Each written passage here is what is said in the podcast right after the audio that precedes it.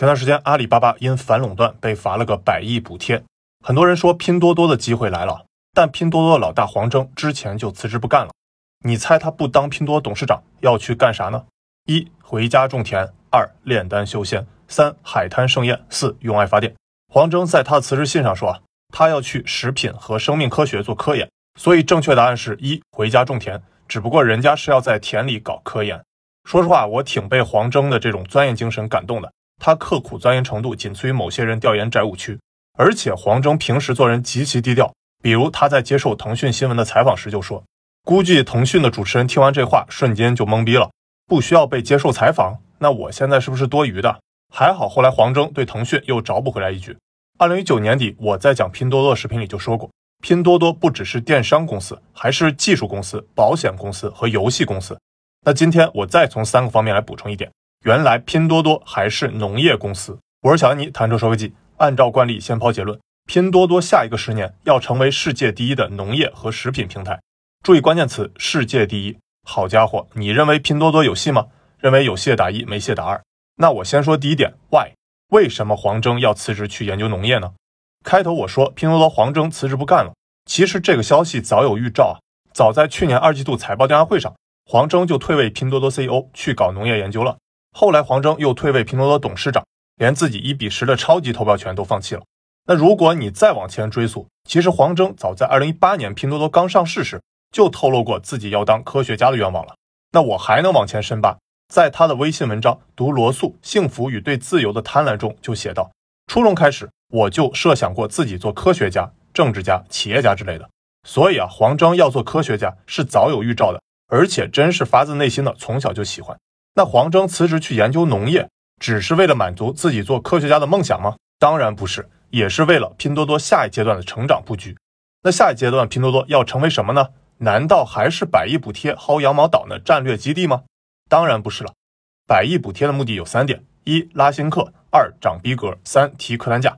那你可以从单月看出，拼多多的业务数据，比如十二个月的成交总额、月活、购买用户数、人均花费等等，都是急速增长。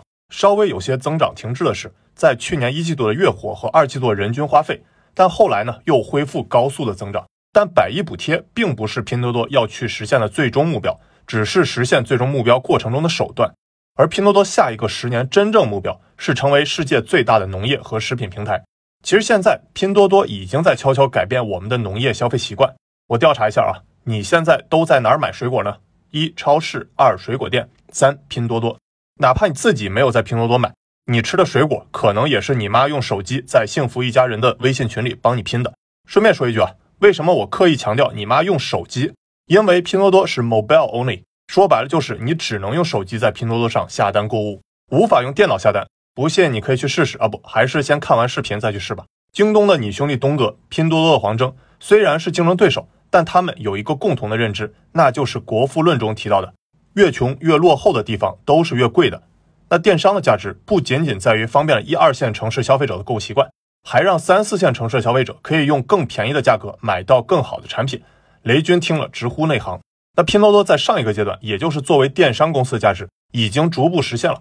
其实这也是黄峥早在创立拼多多之前就已经想清楚的。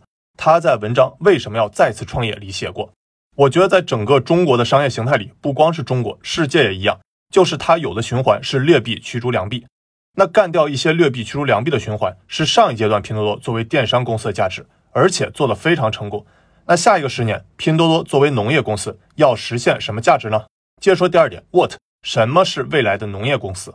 从黄峥辞职的致股东信里就可以看出些端倪啊。他说，流通效率的提升并不能提升农产品的附加值，也不能大幅提升人类身体健康水平。那一步步往纵深走，我们能做些什么呢？什么意思呢？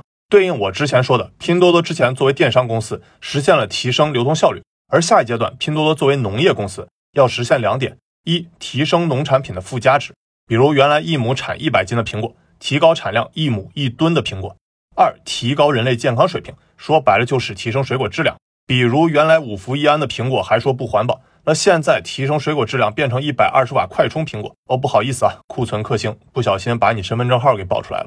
黄峥自己也举了三个有趣的例子，比如通过农产品种植过程方法控制，有可能对马铃薯、番茄、西红柿等潜在的有害重金属含量进行可靠有效的控制，对有益的微量元素进行可控的、可标准化提升，种植那些每一颗都含有最适合我们身体 VC 等微量元素的西红柿。再比如啊，了解不同的植物蛋白和动物蛋白在摄入人体后的变化和作用，进而呢，通过植物蛋白来合成肉的替代品。那这些新的素鸡二点零有可能成为更健康、更绿色的稳定供给。那 Beyond Meat 别样肉客听完了黄峥这段话，直呼内行啊！黄峥多谢了，你直接报我身份证号，我要赶紧点赞关注，下次啊不，这次一定。其实你现在去麦德龙、盒马鲜生、星巴克等连锁餐饮都能尝到人造肉啊。很多小同学一听说人造肉，感觉和我小时候吃的零食香菇肥牛、巴西烤鸭没什么区别呀。这个等我以后讲人造肉时再详细聊吧。你们感兴趣吗？黄峥说的第三个案例就更有意思了。我们可能沿着2016年诺贝尔化学奖获得者的分子机器的道路，进一步研究出蛋白质机器人，可以进入到人的脑部血管进行疏通，避免中风。进入人脑的机器人，这玩意儿听上去很科幻啊，就是听得我感觉有点头皮发麻。有同样感觉的同学请扣一。所以这回你懂了吧？小结一下，原来作为电商的拼多多，可以说是在农产品流通环节进行了模式创新，提升了效率。打破了一些劣币驱逐良币的负循环。下一个阶段，作为农业公司的拼多多，要在农产品本身做文章，或者是在农产品的生产过程做文章。所以啊，如果以后你发现拼多多自己也开始开农场种地了，你也不用太惊讶。其实啊，现在拼多多已经有自己的多多农场了。正是我最后要说的第三点：How 拼多多如何成为世界第一的农业公司？我们都以为拼多多是电商公司，但其实拼多多之前就说过自己是以农业为起家。而且要继续聚焦农业，并把农业作为下一个战略产品来看，原因就是农业可以触达最大数量的用户群，而且呢，在最近十年，农业数字化的发展还很落后。而且拼多多的战略副总裁大卫刘提到过几个数字啊，中国四分之一的工作的人是从事农业的，但是只占到中国 GDP 的不到百分之十。原因就是中国的农业相比于其他产业数字化太落后了，百分之九十八的中国农民在两公顷以内的地方作业。这样呢，就很难的标准化，实现规模经济效应。所以说，目前农业的数字化是相比于其他产业严重落后的。哦不，我要换个高情商的说法，潜力很大，有待改善。顺便说一句啊，拼多多的投资者关系网站设计也很有意思。别的公司都是喜欢高大上和科技感，但拼多多的配图就很有意思啊，直接放个小伙摘果子的照片，只是他这样子不知道是开心、难受还是痛苦面具。再一看，挺眼熟的。小兵张嘎长大开始为拼多多农业代言了。拼多多做农业，这也反映了黄峥此前一直强调的：拼多多与淘宝是错位竞争，争夺的是同一批用户的不同场景，错位才会涨得更快。黄峥曾把拼多多比作小的新加坡，在黄峥看来呢，新加坡本身就很像一个公司，在周围很差的环境下实现了国民富裕，在与巨人共舞中踩准了节拍。其实拼多多在农业很早就开始行动了。比如在二零一九年拼多多 Q 二的财报电话会上，黄峥提到了拼多多正在帮云南的农民提供科学种植的相关培训，并希望可以将在云南的实践复制到更多的地方。至今呢，拼多多已经训练了十万以上的新农民，熟练掌握了电商操作，未来至少还要训练十万的新农民。而在二零二零年七月呢，黄峥兑现了 IPO 时的承诺，正式成立了繁星公益基金，英文 The Starry Night Foundation。这名字我真挺喜欢的啊，让我想起了唱梵高的那首歌《Starry Starry Night》。算了，不开枪了，自己人。黄峥以身作则，与创始团队捐赠了百分之二点三七的股份。这波操作有点像蔚来汽车李斌捐赠自己的股票，成立用户信托。这个等我以后讲蔚来汽车时再详细聊吧。那繁星公益基金在黄峥刚辞职拼多多董事长后就有了大动作，给黄峥的母校浙大捐了一亿美金，设立了浙江大学上海高等研究院繁星科学基金。推动学校在生物、医疗、农业、食品等领域的交叉方向开展基础科学研究及前沿的探索。其实大佬给自己母校捐款也不是什么新鲜事儿了。但是对比一下，黄峥这次捐款一亿美金给浙大真是不少。比如2017年，刘强东就给自己母校人大捐款三亿人民币，给自己老婆奶茶的母校清华捐款两个亿人民币。李彦宏呢，之前也给自己母校北大捐款六点六亿人民币。高瓴资本的张磊给母校人大捐款三亿元人民币。除了李彦宏，都比黄峥差点意思。不知道在看的各位有没有浙大的同学啊？好羡慕你们有黄峥这样的校友。当然，拼多多做的不只是捐款了。之前我提到的多多农场，就是一片新农业的试验田。比如通过机器人、IOT、低功率传输的技术，实现农业的数字化升级。拼多多利用传感器和机器学习算法，远程种植草莓，通过将技术与传统种植方法相结合，实现草莓的增产。而且呢，拼多多还有一套农业的分析系统，通过历史和预测数据，比如价格、数量、地理分布、物流可用性，给农民提供建议，告诉他们哪些作物对用户更具吸引力，如何优化质量而不只是数量，以及如何实现及时的供给，减少供需不匹配的情况发生啊。比如到了夏天，大家都想吃冰镇西瓜的时候，你别非要卖榴莲给人家大补出血。既然拼多多下一步的重点是要做农业。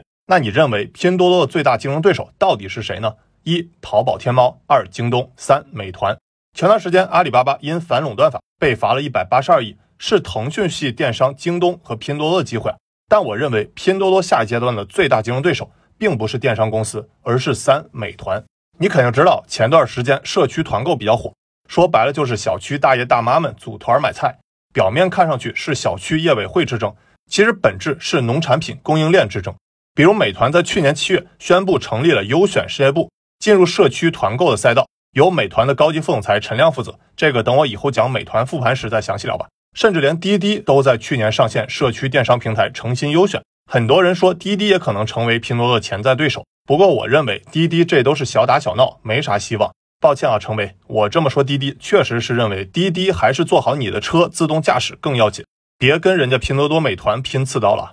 守好你自家大本营更重要，而且最近听说马上要上市了，这个等我以后讲滴滴时再详细聊吧。其实我更期待的是黄峥辞职后作为科学家，他能有什么样的研究成果突破？我个人是非常看好黄峥的，欢迎你和我一起关注他的动向。好了，今天我从三个方面 why what how 聊了原来拼多多是一家农业公司，又到了我最想和你们说的小丹尼价值观本分。虽然我没见过黄峥本真啊，但我听朋友说。黄峥的办公室挂了两个大字“本分”，是拼多多公司的基础价值观。而且根据黄峥自己所说，本分是他从段永平那里学到的。那什么是本分呢？黄峥的理解是，本分就是首先要搞清楚自己的定位，为谁创造什么样的价值，依赖谁活着，自己的职责是什么。而黄峥的师傅段永平对本分的定义是做对的事情，把事情做对。那黄峥的师傅的师傅，也就是段永平的师傅巴菲特。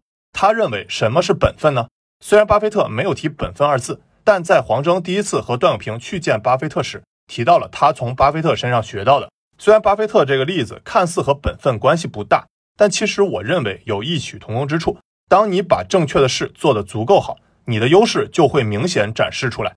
那如果还是没有明显展现，那只有两种可能：一，你没有做正确的事；二，你没有把事做正确。其实雷军代言的同仁堂也有类似观点。那我再延伸一步，本分做正确的事，并不是件容易事，而是一场漫长的修行。就像一个人想要积累自己的信誉，是要通过一点点的事情去不断的积累。